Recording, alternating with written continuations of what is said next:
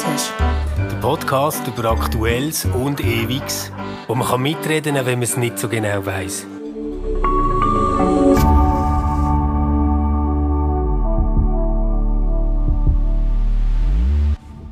Hallo ihr Lieben, herzlich willkommen zum heutigen Stammtisch. Ich bin in illustrer Runde einmal mehr mit Fabienne. Hallo Fabienne. Hallo Manu, das ist unser erster gemeinsamer Podcast. Stimmt, stimmt, das macht mich gerade nervös. Und der Matthias ist natürlich Hoi, Sally. wieder dabei. Willkommen, so gut. Ähm, Cheers. Ähm, ich möchte heute vielleicht so Arbeitstitel könnte sein äh, Charisma und Charakter oder so. Ich würde heute gerne über äh, diese Themen reden und vielleicht zum Einstieg kurz äh, als anekdotischen Einstieg erzählen, wie es mir gegangen ist mit einem Videoausschnitt von der Annalena Baerbock, wo ja als Kanzlerkandidatin von der Grünen antritt und ähm, äh, ein Reflex, den ich hatte dabei. Es gibt, den, den, den kann man auf YouTube schnell finden.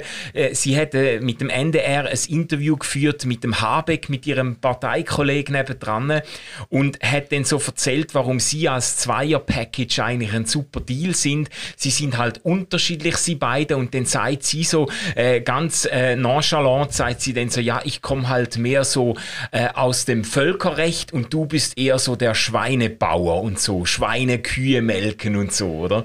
Und ich habe, das ist ein kurzer Ausschnitt, so 30 Sekunden, und der ist mir derart unsympathisch reingekommen, dann habe ich wie gemerkt, wenn jemand, ich meine, sie hat irgendwie Völkerrecht im Nebenfach studiert und er ist promovierter Philosoph. Auf SRF gibt es ein sensationelles Sternstunde-Interview mit ihm, wo er sich als absolut intellektuelle Koryphäe eigentlich entpuppt. Und ich habe das so unsäglich arrogant gefunden und habe gemerkt, ich habe die Frau wie in dem Moment wie abgeschrieben, weil ich das Gefühl hatte, das hat jetzt wie einen Blick freigelegt auf so eine arrogante Person, auf so eine Charakterschwäche, oder? Und ich, ich habe das, das ist mir dann nachgegangen, auch der Reflex, den ich selber hatte. Weil ich denke, oft ist es so bei diesen, bei diesen ganzen ähm, Lichtgestalten in Politik und Wirtschaft und so weiter. Du weißt nicht wirklich, wie die ticken. Du weißt nicht wirklich, wie die mit ihrer, ihrer Familie umgehen oder wie sie wirklich sind, wenn keine Kamera ins Gesicht äh, leuchtet, oder? Ähm, und und also Stellen, wo man das Gefühl hat, jetzt habe ich so einen Einblick in den Charakter bekommen, dann mache mach ich es dann gerade wahnsinnig fest und bin sehr, sehr gnadenlos dort, oder? Und ich würde mit euch gerne ins Gespräch kommen über, die, über das, so, äh, wie, ich sage jetzt mal so, wie kommen wir eigentlich in einer Zeit, wo man nach so Gestalten fragt, wo in Wirtschaft und Politik und auch in der Kirche irgendwo, sage jetzt mal, anstehen und wo ihres Charisma geltend machen und wo auch richtig vorgehen und so. Wie kann man in so einer Zeit sicherstellen, dass man nicht irgendwann muss merken, dass man von einem Haufen Charakterschwein mit sehr viel Charisma angeführt wird? Die Vorstellung. Die Vorstellung. Ja, also sicherstellen kann man es vielleicht nicht. Ja. Aber äh, man, man, kann wissen vielleicht oder sich erinnern, es gibt im, im jüdisch-christlichen Schatz von Legenden gibt es auch der vom Engelssturz, oder? Der gestürzte Engel ist ein Teufel oder der Teufel ist ein gestürzter Engel. Mhm. Er war schon mal ein Engel gewesen, dann hat er sich aber geoutet, ist äh, gestürzt als Teufel. Und ich finde der Mythos oder die Legende, die finde ich sehr schön, weil das so, so funktionieren wir ja, oder? Die Annalena Baerbock hat für dich ja nur können stürzen, weil sie mal ein Engel war. Ja. Yeah. Also die, du musst dich fragen, wieso hast du sie eigentlich als Engel gesehen, dass du jetzt so enttäuscht bist? ja, okay, du meinst, dass, dass, ähm, dass so eine gewisse Erwartung herrscht, wenn so Leute in, äh, in öffentlichen Diskurs oder in die öffentliche Diskussion eingeführt werden. So eine Erwartung, ja. dass die müssen doch irgendwo die Integrität und den Charakter mitbringen für die Aufgabe. Und wenn man dann das Gefühl hat, sie bringen es nicht mit, dann schießt man sie gnadenlos ab. Also das, so funktioniert ja Hollywood, so funktioniert auch die Presse. Also die gleiche Person, wo über drei Jahre zum, zum Held, zum Superstar Heldin oder was auch immer es da, äh, Walk of Fame oder wie das alles heißt, urgejubelt wird, in dem mhm. Moment, wo sie sich erwiest als Schwein, also was weiß ich, hat Buben vergewaltigt, ähm, Mädchen vergewaltigt oder was auch immer, dann stürzt sie gewaltig. Und genau mit dem, mit dem gleichen emotionalen Aufwand, wie man sie voran uh, ähm, geschickt hat, äh, schickt man sie jetzt runter. Holt man sie wieder oben ab, ja. ja. Vielleicht müssen wir ja noch ein bisschen ausholen. Ähm, wir haben ja im Vorfeld noch ein bisschen besprochen, wie wir es machen wollen. Und ich glaube, wir reden ja jetzt vor allem über Personen im öffentlichen Raum einerseits. Ja. Und das andere Beispiel jetzt neben der Annalena Baerbock ist auch noch das von einem freikirchlichen oder evangelikalen Pastor aus den USA, der dich auch sehr beschäftigt. Vielleicht ja. hilft es ja noch, wenn du das auch noch ein bisschen ausführen kannst. Ah ja, ja gut. Also ich, ich, ich höre den Podcast «The Rise and Fall of Mars Hill», wo eine Geschichte nachzeichnet von einem amerikanischen Celebrity Pastor, der wirklich so mit, mit 23 in seinem Wohnzimmer eine neue Kille startet und nach 10 Jahren mit 33 irgendwie ein Imperium äh, hat mit 10, 20 Locations, 15.000 Gottesdienstbesucher, hunderte von Mitarbeitern und so, eine riesige Online-Präsenz. Und dann ist das Ganze komplett implodiert, wie sich eigentlich jetzt einmal nicht wegen Sexskandal oder wegen Geldunterschlagung oder so, sondern vor allem einfach, weil eigentlich Mitarbeiter von ihm gesagt haben, auf Deutsch gesagt, er ist einfach ein Arschloch, oder? Er, mhm. er, er, er bringt einfach den Charakter nicht mit, was es braucht, um so eine verantwortliche Position auszufüllen. Und das hat irgendwie sich dann so zugespitzt, dass er zurückgetreten ist und dann ist seine komplette Kille in Wochenfrist ist einfach zusammengehört, weil alles von ihm als Person auch so abhängig war. Und das hat mich noch nachdenklich gemacht, ähm, wie sie dem Podcast auch immer gesagt haben, ja, ähm, das ist jetzt halt eine Kille, wo Charakter weniger gewertet hat wie Charisma. Weil Charisma hat er gehabt, der Typ, der ist hochbegabt gewesen, oder, im Kommunizieren. Aber ich habe dann gedacht, ja, es ist eigentlich eine fiese Unterstellung, dass diesen Leuten der Charakter weniger wert ist wie das Charisma. Auf den Charakter haben sie ja gar keinen Zugriff gehabt. Der Typ hat Bodyguards um sich gehabt und alles. Du hast ja mit dem nicht können Abend zusammensitzen und mit ihm reden und, und ihn fragen, wie er mit seiner Frau und seinen Kindern umgeht, oder? Sondern du hast einfach mal angenommen, das ist ein guter Typ, du hast die Geschichte geglaubt, die er erzählt hat und das Charisma ist natürlich sichtbar bei jedem Auftritt. Du hast gemerkt, der ist hervorragend begabt, oder? Also da gibt es natürlich, es gibt ja aus der Literatur unendliche Beispiele. Jetzt läuft gerade die Verfilmung von Felix Groll. Hochstapler, oder? Hat, ja. das, hat das Charisma. Äh, alle Leute gehen auf ihn ein. Er, äh, aber er ist ein Hochstapler. Also er hat Rückseite. Er nutzt etwas aus, was er besonders gut kann.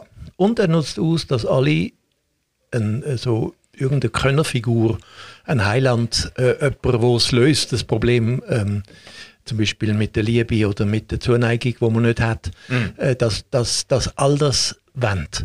Oder? Das, also das heißt, äh, unsere Messias-Erwartung stellt uns da ein Bein. das hast du bei dem Amerikaner, oder? Das haben die Südamerikaner regelmäßig bei Wahlen. Ich erinnere mich Argentinien, Brasilien, bei jeder Wahl, wo ich auf der Welt war, äh, und ist passiert, hat man einen Messias erwartet und dann noch ein halbes Jahr später haben sie müssen merken, es ist schon wieder ein Arschloch. Oder mehr, äh, ja. ein ja. Mensch wahrscheinlich. Oder ja, ja. Im ja. besten Fall ein normaler Mensch, ja, im, ja, im dümmsten Fall ein, äh, ein, ein schwieriger. Ja. ja. Also, also. Das, heißt, unsere Erwartung oder Stilisierung äh, ist auch ein Problem und nicht nur die andere Person. Okay, ja. Hey, ich, mich triggert das religionssoziologisch gerade hart. Weil es gibt da so ein paar ganz spannende Theorien. Und zwar ähm, äh, gibt's, sagt man dem, wenn man jetzt strukturell mal so ein bisschen dahinter schaut, oder was muss alles geben sein, dass Charisma überhaupt so zum Tragen kommt, dann sind sich religionssoziologische Stimmen eigentlich relativ einig, dass es vor allem in Gemeinschaften passiert, wo sich Leute freiwillig aus ideellen Überzeugungen zusammenschließen. Also dort, wo, eben, wo man nicht zum Beispiel in eine reformierte Kirche hineingeboren wird und quasi einfach Konf mitmacht, weil man das schon so immer gemacht hat, sondern wo man irgendwie eben sagt, boah, die Person, die sagt etwas sehr Spannendes oder das berührt mich sehr und sich dann freiwillig jetzt zum Beispiel in einer evangelikalen Gemeinde anschließt. Mhm. Oder man findet so einen Mark Driscoll, der redet einfach in mein Leben rein, wie mhm. auch immer.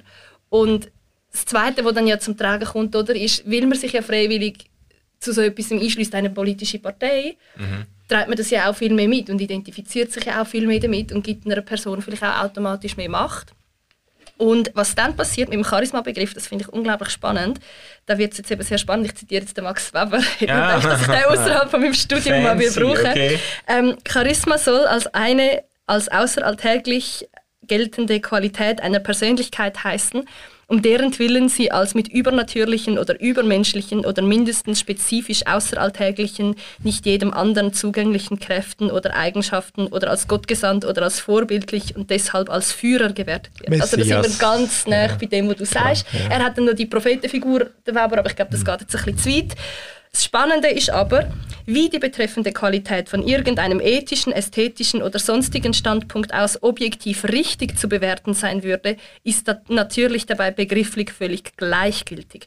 Darauf allein, wie sie tatsächlich von den charismatisch Beherrschten, den Anhängern bewertet wird, kommt es an. Ja. Und dann sind wir eben wieder bei dem Punkt, wie viel Macht gibt man als Individuum einer Person, Genau. die auf der Bühne steht und wie gesund ist das auch?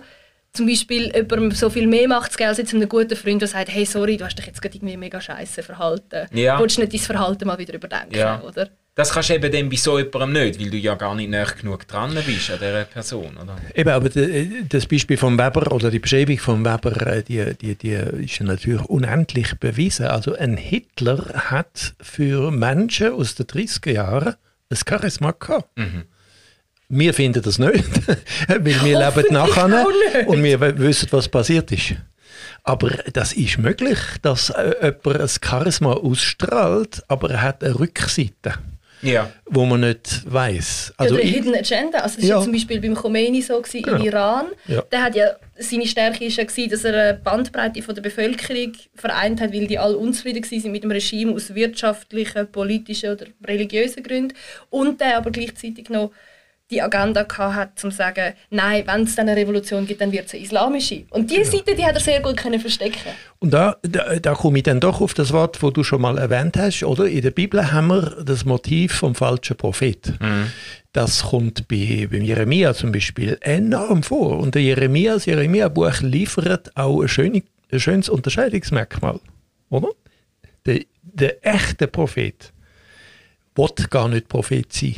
Er leidet unter seinem Charisma Ja, ja, ja. der, der Jeremia leidet, oder? Äh, die falschen Propheten, die brauchen ihr Charisma, um sich zu bereichern, zum äh, Macht zu haben.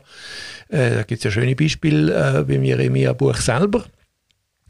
Äh, das heißt, dass das Kriterium, dass das wahre Charisma nicht einfach nur etwas ist, wo mich groß macht und in die Hall of Fame bringt, sondern etwas, wo mich plagt oder wo ich ja eigentlich gar nicht will.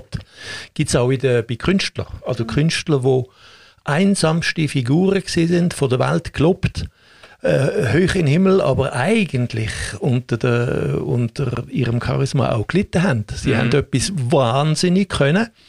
Äh, äh, aber äh, sie haben ihr Leben, unter dem, Leben lang unter dem gelitten. Also ich denke, Tchaikovsky ist so ein Beispiel oder Giacometti. Das sind jetzt, wir würden heute sagen, das sind größte Geister mit einer wahnsinnigen Charisma. Äh, aber äh, sie haben eigentlich auch darunter gelitten, dass sie es haben. ich, ich, das finde ich Aber das Kriterium. spannend, zum Beispiel, also das, ich sage jetzt nur ganz individuell bei mir, wenn jetzt eben eine Person immer nur so positive Gefühle bei mir weckt, oder? Und so, Ja. oh, der ist so inspirierend, der ist so toll, das muss so ein guter Mensch sein. Eigentlich sind die Menschen jetzt in meinem pri- privaten Leben immer die Besten gewesen, wo, wo mir eben auch Sachen gesagt haben, die ich nicht haben wollte hören, oder? Und die eben auch den Mut hatten, zum unbequem zu sein und einem zu konfrontieren und nicht einfach nur so eine heile Lichtgestalt Ja, ja, ja. so ein Dasein haben. Oder? Auch wenn das durchaus seinen Platz darf haben.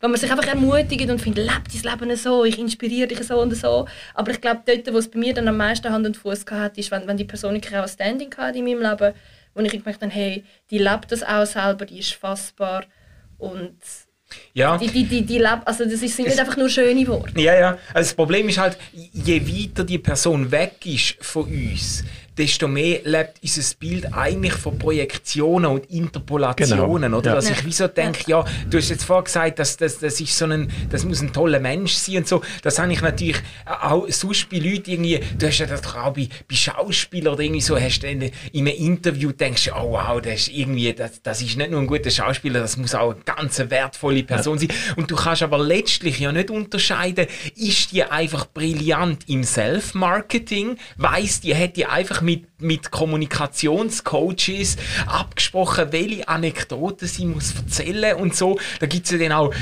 das letzte, jetzt kommt man nicht genau in den Sinn, bei welcher Person, aber da haben sie so einen Zusammenschnitt gemacht, wo eine Person wo immer so, äh, so treffende ähm, Geschichten erzählt hat, wo irgendwie, wo sie in, in ein super Licht stellen. Und dann haben sie das zusammengeschnitten und zeigt, dass sie einfach jedes Mal genau die gleiche Geschichte erzählt, oder? Und dann hat das irgendwie 100, an 100 Stellen, hat sie völlig im, im, in wörtlicher Übereinstimmung die gleiche Story von sich erzählt. Und dann hast du gemerkt, das heißt nicht, dass die Story nicht wahr ist, aber du hast gemerkt, das ist Teil von ihrem Self-Marketing, das ist Teil von ihrem Auftritt. So hat sie sich entschieden, sich zu inszenieren, mhm. oder? Ich denke, das ist auch der Unterschied zwischen Celebrity und Authority.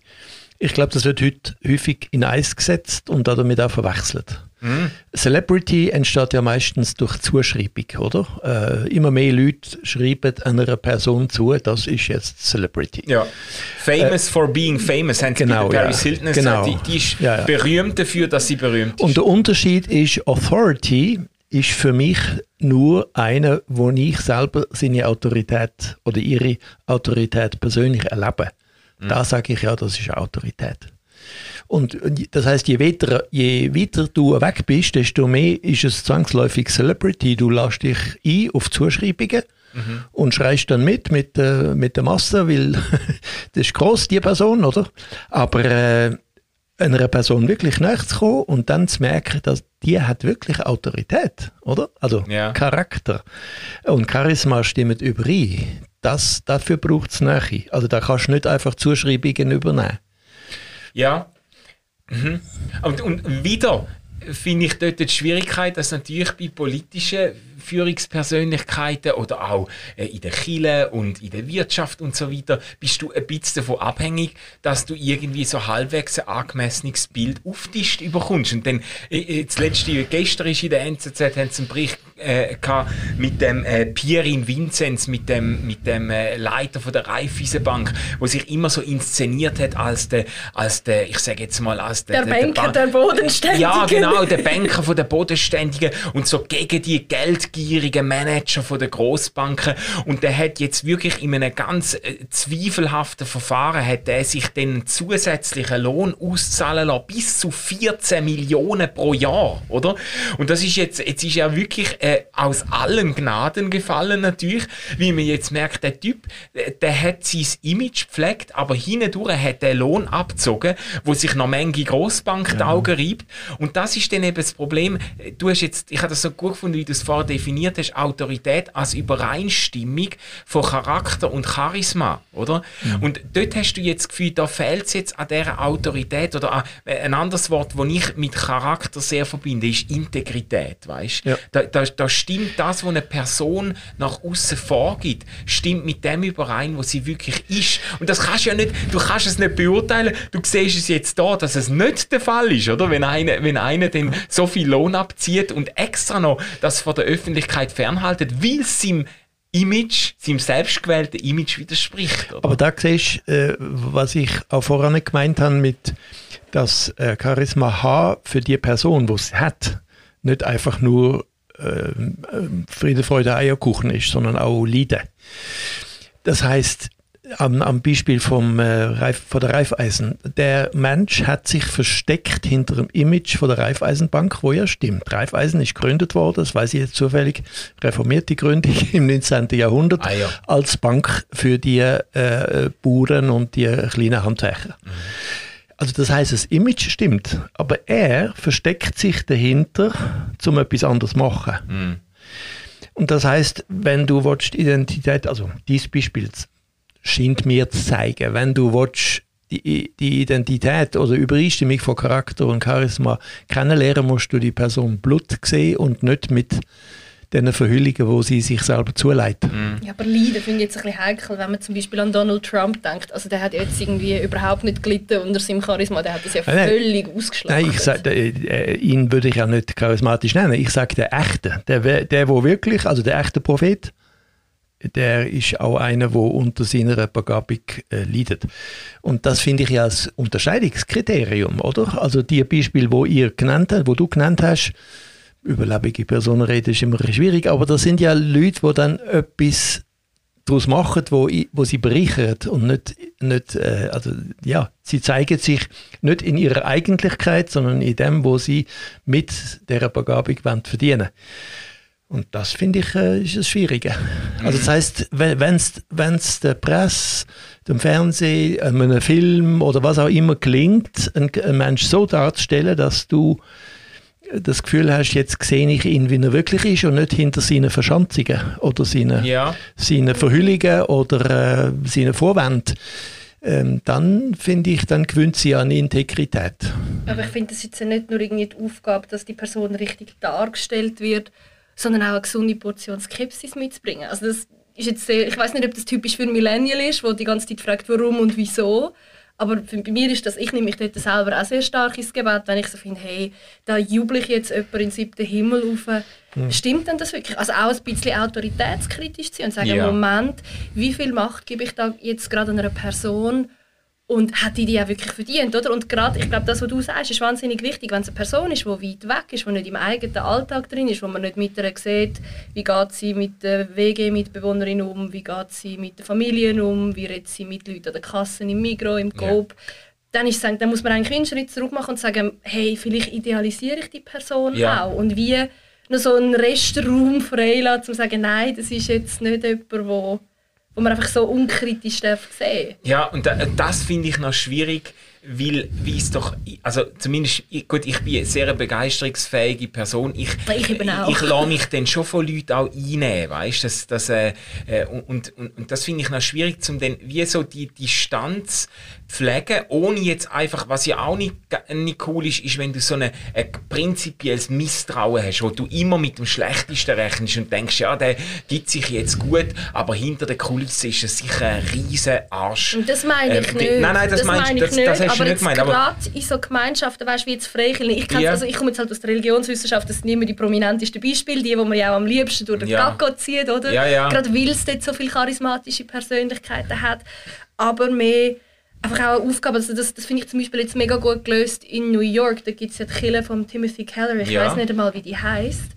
Aber die haben zum Beispiel aufgehört zu kommunizieren, an welchen von diesen Niederlassungen er am Sonntag predigt, weil die nicht wollen, dass die Leute einfach nur zum Timothy Keller gehen ja, ja. hören, sondern dass die auch noch drei anderen freikirchlichen Pastoren vielleicht zuhören. Ja. Und das finde ich eine elegante Lösung, um dem Charisma entgegenzuwirken, ja. zu sagen, ja, der Timothy Keller ist vielleicht sehr eine begabte Persönlichkeit, rhetorisch mhm. super. Der Mark Driscoll hat ja zum Beispiel auch noch Kommunikationswissenschaft studiert, das darf man ja nicht vergessen. Aber um dem also ein bisschen entgegenzuwirken oder systemisch zu sagen, nein, damit nicht alle 4000 Leute nur noch bei dem hocken am Sonntag, kommunizieren wir gar nicht erst, wo der jetzt genau auftritt.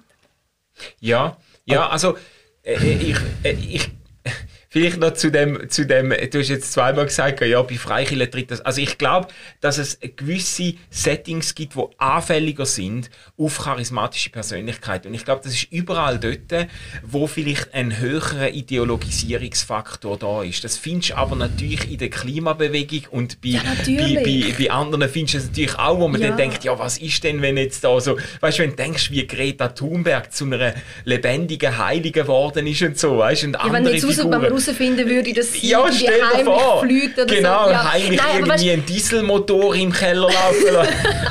Nein, weißt, jetzt mehr, also dort sind wir ja wieder bei dem Soziologischen, was ich am Anfang festgehalten habe. Es sind einfach Gemeinschaften, egal ob jetzt politisch oder religiös. Ja. Ich kenne es einfach aus dem religiösen Kontext. Ja, ja. Darum bin ich vorsichtig mit dem Transfer. Aber es geht einfach um Gemeinschaften, wo sich Leute aus Überzeugung und freiwillig zusammenschließen, weil sie eine gemeinsame Leidenschaft haben. Sei das jetzt Klimabewegung, sei das jetzt eine politische Partei, die irgendwie findet, raus mit den Flüchtlingen. Oder eben eine Gemeinschaft, die sagt, hey, wir glauben alle an den gleichen Gott und wir brennen für den. Mhm. Ähm, das ist einfach das, oder? und das ist ja nicht einmal eine Wertung, die damit verbunden ist, sondern einfach eine Feststellung in so Gemeinschaft. Da ist die Anfälligkeit ja. besonders hoch für so charismatische Personen. Ja. Ich habe einmal äh, die aus äh, Luther Gewunder in meinem griechischen Wörterbuch nachgeschaut, was Charakter eigentlich heisst. Wisst ihr das? Ist doch lustig. Äh, Abdruck heisst Stempel. Das ist der Stempel. Ja. Also das ist das, wo man in eine weiche Tonmasse reinstempelt, ja, oder? Genau. Und dann habe ich mich gefragt, ja, also wenn Charakter das heißt, oder, dann ist ja die Frage, wer ist das Subjekt vom Stempeln? Also wer stempelt ein Objekt mhm. ab? Und da glaube ich, dass viel von diesen Charakterschweinen, wo wir es jetzt davon haben, nicht aus sich zu dem werden, sie bieten sich an, mhm. sondern sie werden von, von der Gesellschaft zu dem auch gemacht. Mhm. Weil die Gesellschaft braucht das. Also die Gesellschaft braucht Heilige, und die Gesellschaft braucht äh, äh, gestürzte äh, Sünder. Mhm. Äh, also das heißt, das uralte Motiv ist leider äh, bei Frauen bevorzugt Hure und Heilige. Das kannst du aber bei Männern genauso machen, oder? Also äh, das ist, das spielt da. Also das heißt, wir machen den, wir in der Rezeptionsästhetik, das ist mal so eine Art Form gewesen, Literatur zu verstehen, heißt das, jede, jede Generation hat die Text als die wichtigsten, wo sie gerade braucht. Mhm. Äh, also das heißt, äh, wir bestimmen selber sehr stark, äh, wer wir wie stempeln, mit welchem Charakter ver versehen, ob, ob sie dem entsprechen oder nicht. Ja, ja. Und dann kommt aber auch noch die Frage, Entschuldigung. Ja, mach nur, mach nur. Ähm, man sagt ja doch auch im Volksmund, oder wenn, wenn es druckt oder wenn es eng wird, dann kommt der Charakter wirklich zum Tragen. Also es ist nicht nur, ich, ich bin ganz fest in einer Meinung mit dem, was du sagst. Ich würde aber auch sagen, man sieht Charakterstärke auch daran, wie reagiert eine Person unter Stress, unter Druck, wenn sie also Herausforderungen hat, wie reagiert sie dann? Und beim Habeck hat man jetzt zum Beispiel im Gespräch gesehen, der hat das relativ cool und gelassen hingenommen Voll. und hat dann nicht irgendwie sich da ereifert. Und das spricht ja auch sehr für sein Charakter ja, jetzt, oder? Um das jetzt mal wieder aus der Ferne zu mhm. interpretieren. Also da ist ja auch die Stoa, die griechische Stoa und der japanische Zen sind da ähnlich, mhm. oder? Habe ich mal gelernt von einem, der Zen äh, studiert hat in Japan. Es äh, kommt nicht darauf an, dass deine Umgebung eine stille Umgebung ist. Also sie lehren in Japan sogar auf einer Verkehrsinsel äh, mitten in der Stadt zu meditieren. Das heißt, sich nicht beeinflussen lassen vom Verkehr und trotzdem können meditieren. Ja. Ich habe das in Myanmar in, in, in, in erlebt im, im größten Heiligtum vom Land, dass da Leute gesessen sind und meditiert haben, umgeben von Touristenmassen, wo gerade all äh, Selfies und geschwätzt und was weiß ich was, der hat trotzdem meditiert. Ja. Das heißt, sich nicht abstempeln lassen von der Umgebung, resistent zu sein.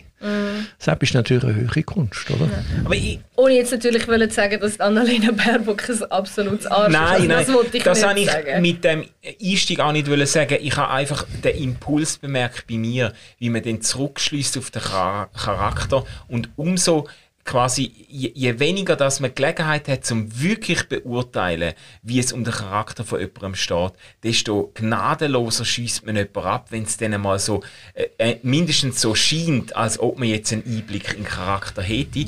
Ich finde aber die Aussage so als Schlussrunde, finde ich die Aussage äh, von, von dir, Matthias, interessant mit dem Abdruck, so quasi Charakterschwein werden gemacht, sie bieten sich an. Das ist übrigens in dieser Story von Mark Driscoll, ist das augenscheinlich, der hat völlig anders angefangen, als er aufgehört hat. Oder der hat, der hat eine ganz andere Einstellung gehabt zu sich und zu den, zu den Chilen und zu Leitungsgremien und so.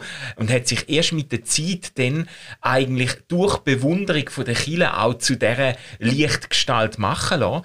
Also die Frage ist ja jetzt, was muss denn in einer Kirche und in einer Gesellschaft und in der Politik und so, was, was für Voraussetzungen müssten gegeben sein, damit nicht so Charakterschwein produziert werden, sondern dass vielleicht sogar auch irgendwie ähm, der, der Einfluss ein Stück weit gebrochen ist, den eine Person hat oder so.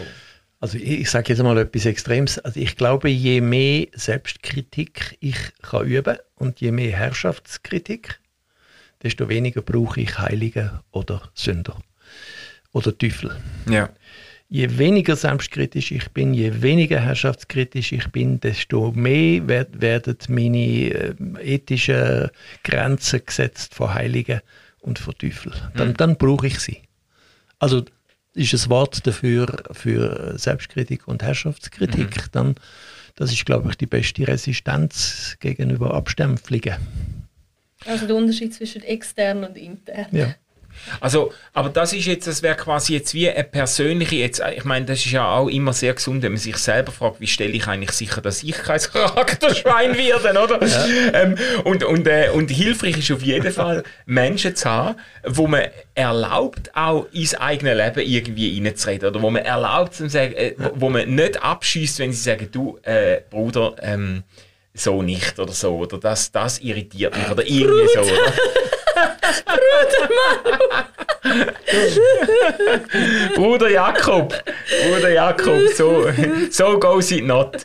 Aber äh, es gibt ja auch die systemische Ebene, oder nicht nur die persönliche, weil das wäre natürlich wünschenswert, dass sich alle ähm, Personen im Rampenlicht und in der Öffentlichkeit so würden selber in die Pflicht nehmen, ist aber oft vielleicht nicht der Fall. Dann braucht es wie systemische Sachen, wo man so kann sicher gehen, dass, ähm, dass jemand nicht völlig irgendwie durchdreht, äh, oder? Mm. Ja, ja, ich glaube, es ist, also ich finde Ach, ich finde, du hast es so schön gesagt, das hätte man nicht besser können sagen Aber die systemische Ebene, die muss ja schon auch gegeben sein, oder?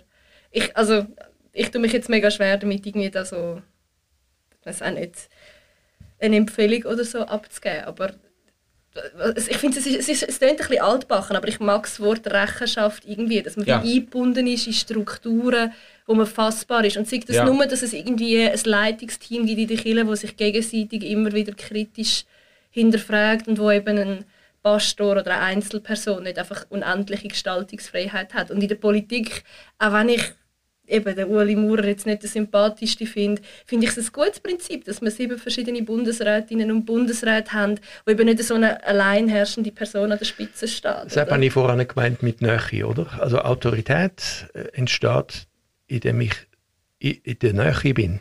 Also das heißt, einer, wo keine Nähe um sich duldet, äh, gerade die Gefahr abzuheben und dann abzustürzen. Mhm. Und das ist das, was du jetzt gesagt hast, oder? Nähe, demokratische Nähe heißt, es gibt um mich herum Instanzen, wo ich mir lasse, etwas sagen. Ja. Oder sagen lassen muss sogar, ja. oder? Ja. Weil du gar keine andere Wahl hast. Genau. Ja, genau. Aus Schutz und, ja. und irgendwie, dass, dass eben so Sachen gar nicht erst entstehen können, oder? Ja, wo, wo wie, das System so aufgesetzt ist, dass es nicht eine ungebrochene Macht gibt, die sich, kann, wo sich kann durchsetzen kann, äh, sondern dass es gebrochen ist durch, durch, ein, durch ein Board of Elders, durch einen Verwaltungsrat oder was auch immer, aber Leute, die wirklich, wo wirklich eingesetzt sind, um auch zum auch entgegenhalten. Oder eben durch einen Bundesrat, wo nach Kollegialitätsprinzip. Äh, der, der Punkt ist halt einfach, das verlangsamt die Sache halt einfach extrem, gell? Aber ich, ich, ich glaube, wenn man muss entscheiden zwischen Prozess, wo durch, durch so, ähm, sag jetzt mal, durch gebrochene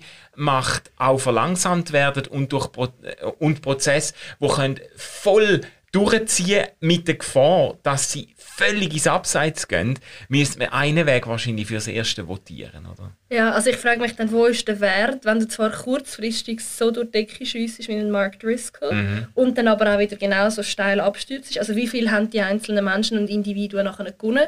Also wird es nicht auch die Leute von dieser Gemeinde am Schluss mega, oder? Dass die Kirche nachher einfach vom einen auf den anderen Sonntag geschlossen ist, zack, weg vom Fenster, tschüss. Das ist doch auch mega verwirrend für die Leute, irgendwie, die dann so eine Autorität irgendwie gegeben haben. Das ist dramatisch. Langfristig ja. und dafür langsam, das ist, nicht, das ist jetzt mein Votum, ja. oder? aber ich, ich verstehe, was du meinst. Oder der Drive, den du hast, yeah. oder das, die Stärke, oder, oder dass man irgendwie einen Obama anschaut und denkt, wow, die Person, ja. das hat ja auch etwas Schönes und ich glaube, das ist etwas, wo, wo man sich manchmal wünscht, oder? Gerade wenn man irgendwie sich manchmal fragt, wie lebe ich jetzt in dieser Welt? Dann wünscht man sich manchmal einen Obama, aber einfach rhetorisch eins Da gibt es ja, auch äh. da ja auch die schöne Legende, das ist zwar nicht alt, aber der vom Eulenspiegel, oder? Der Eulenspiegel hat brüllt, wenn er bergab gelaufen ist. Weil er gewusst hat, es geht dann wieder bergauf. Und er hat, gelacht, er hat gelacht, wenn er bergauf gegangen ist, weil er gewusst hat, es geht dann wieder bergauf. ja, ihr Lieben, das war ein gutes Schlusswort von Matthias. Danke vielmals, Fabian und Matthias, fürs Diskutieren. Äh, uns interessiert es natürlich auch, wie ihr über Thema Charisma und Charakter denkt. Was macht für euch einen Charakter aus, wo ihr euch gerne dahinter stellt? Was sind für euch Enttäuschungen, wo ihr bei Lichtgestalten oder Leuten, die ihr verehrt oder wo, ihr, wo euch irgendwo positiv einnehmen, wo ihr merkt, also wenn das der Fall ist oder wenn das für euch kommt, dann bin ich irgendwie tief irritiert und dann gerate ich aus dem Konzept. Ähm, kommt mit uns ins Gespräch ähm, auf sozialen Medien und wir freuen uns, zum euch nächste Woche wieder dabei haben, wenn es wieder heißt Stammtisch. Ciao zusammen. Ciao. Tschüss.